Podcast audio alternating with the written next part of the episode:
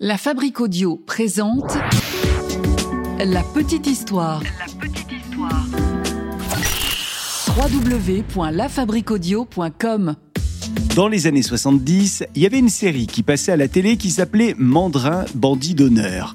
Au cinéma aussi, il y a eu des films avec euh, le nom de Mandrin, Mandrin, bandit gentilhomme, ou bien encore Les chants de Mandrin. Au théâtre, il y a eu des pièces qui faisaient ressortir le nom de Mandrin.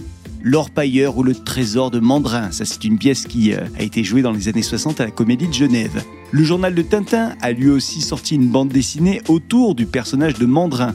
Alors qui c'est ce fameux Mandrin? Eh bien c'est un contrebandier, un contrebandier français du 18e siècle et il a fait parler de lui, c'est le moins qu'on puisse dire. C'est un bandit justicier qui a lutté contre l'inéquité des taxes du roi Louis XV. Un gars qui avait sa propre bande, une bande qui avait sa propre justice, des bandits qui ont donc tué. Ils ont tué pas mal de monde, mais ils ont laissé leur empreinte dans l'histoire de France et notamment pour leur côté rebelle face à l'État.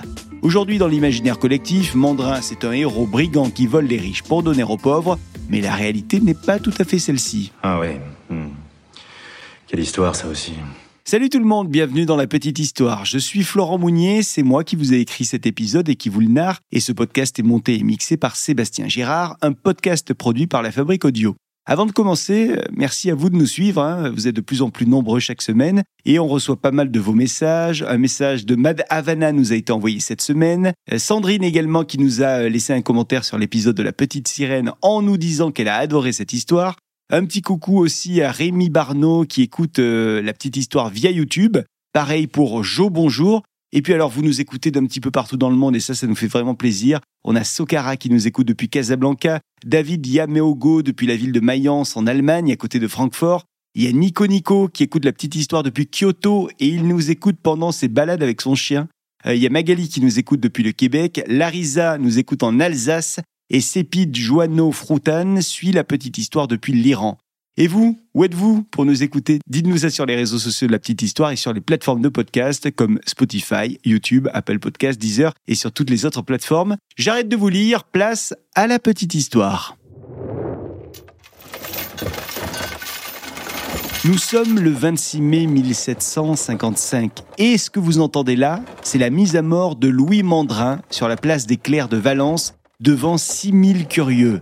Mandrin est roué. Avant cela, il est attaché, le visage tourné vers le ciel. Le bourreau lève alors le bras. Il tient une lourde barre de fer. Dans l'assemblée, euh, vous l'imaginez, euh, il règne un silence horrible. Puis la barre de fer s'abat brutalement sur Mandrin. On entend alors le bruit des os qui éclatent sous le poids de la barre du bourreau. Mandrin est en train d'agoniser. On le détache et on le porte jusqu'à une grande roue qui a été disposée à quelques mètres de là.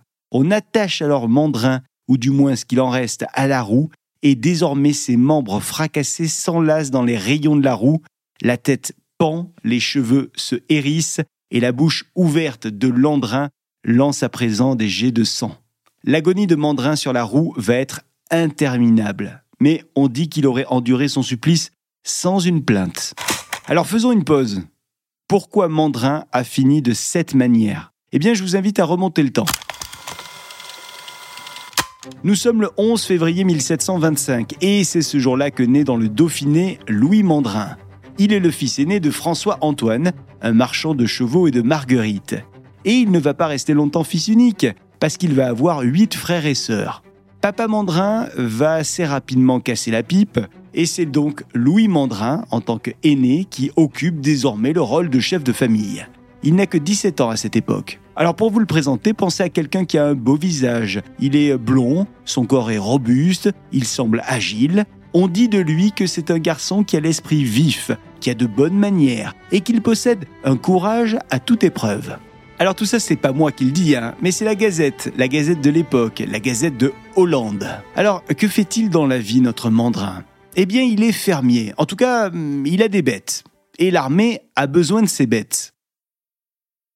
En 1748, Mandrin est donc chargé par l'État français d'aller fournir à l'armée de France des mulets. Oui, Mandrin doit amener ses mulets en Italie. C'est là-bas où se trouve l'armée de France. Il est convenu que contre ces bêtes, Mandrin recevra de l'argent.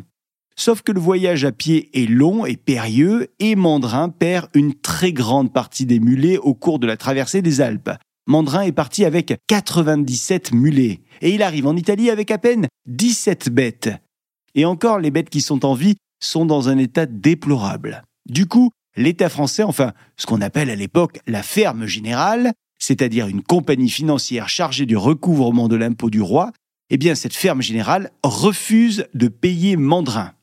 Mandrin rentre donc dans une colère noire et il s'attaque aux fermiers généraux et dans cette confrontation, qui est une confrontation brutale avec quelques fermiers généraux, il n'est pas seul, un Mandrin, parce qu'il y a son pote Brissot, Benoît Brissot, et les deux bonhommes sont plutôt assez doués à la bagarre peut-être un petit peu trop doué d'ailleurs, puisqu'ils finissent par tuer l'un des fermiers généraux. Nous sommes le 27 juillet 1753, Mandrin et Brissot sont tous deux condamnés à mort. Brissot, lui, il est immédiatement pendu sur la place du Breuil à Grenoble, mais Mandrin, plus malin, a réussi à s'échapper. Dans le même temps, la police est allée chercher Pierre Mandrin. Ça, c'est l'un des frères de Louis Mandrin. Et lui, on l'accuse de faux monnayage. Bon, concrètement, et il est accusé de fabriquer de la fausse monnaie qu'il utilise. C'en est trop pour Mandrin qui a perdu donc deux êtres proches en quelques heures à peine. Mandrin déclare alors la guerre aux collecteurs de taxes de la ferme générale, et comme c'est un orateur, notre Mandrin, eh bien, il embarque avec lui, philosophiquement en tout cas, dans cette cause, une grande partie de la population qui se met à détester la ferme générale et le roi qu'elle représente. Et les arguments de Mandrin sont tout trouvés contre les fermiers généraux. Les fermiers généraux euh, se permettent de venir prendre l'argent des pauvres pour redistribuer, euh, soi-disant, au roi, sauf qu'au passage, les fermiers s'en mettraient plein les poches, dit-on. Et ça, ça ne plaît pas à la population. Alors la vie de Mandrin commence à être vraiment difficile à ce moment-là parce qu'il s'est mis donc l'État à dos il décide du coup d'intégrer un groupe de contrebandiers. Et il se lance dans le commerce du tabac, dans le commerce du coton, dans le commerce d'horloges. Et c'est ainsi qu'on entend parler de Mandrin entre la Suisse, la France et les États de Savoie. Mandrin fait tellement parler de lui qu'il serait devenu rapidement le capitaine des contrebandiers de France. Il paraît qu'il a désormais sous ses ordres plusieurs centaines de personnes essentiellement des Savoyards. Et son groupe de contrebandiers est plutôt très très bien organisé. Ça ressemble même étrangement à une organisation euh, militaire ou une organisation euh, mafieuse ou terroriste, comme vous voulez. Enfin, ce qui est sûr, c'est que ils ne s'en prennent jamais au peuple. Leur cible à eux, c'est la ferme générale et l'administration. Alors son attitude à Mandrin, elle est désormais euh, l'attitude de mafieux, puisqu'il distribue des cadeaux aux uns et aux autres, et puis surtout, il place euh, à ses côtés des gens peu fréquentables, des brigands, ou pire encore, on parle de, tueurs. Euh, ce sont même des, des, hommes auxquels il demande de surveiller ses transactions.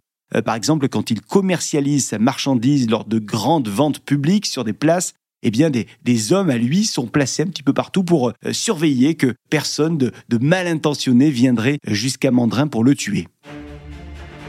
Je vous disais il y a un instant qu'on entendait parler de Mandrin en Suisse et dans les États de Savoie. Mais quelques années ont passé et désormais son aire d'influence est beaucoup plus étendue. Mandrin fait son business sur le territoire du Dauphiné mais aussi sur quasiment tout l'est de la France. De nos jours, beaucoup vont en Espagne pour avoir du tabac moins cher. Eh bien, à cette époque, Mandrin, lui, il part chercher le tabac en grande quantité en Suisse, mais aussi en Savoie, puis il revend ce tabac dans des villes françaises sans passer par la case impôt, c'est-à-dire la case de la ferme générale, ses copains.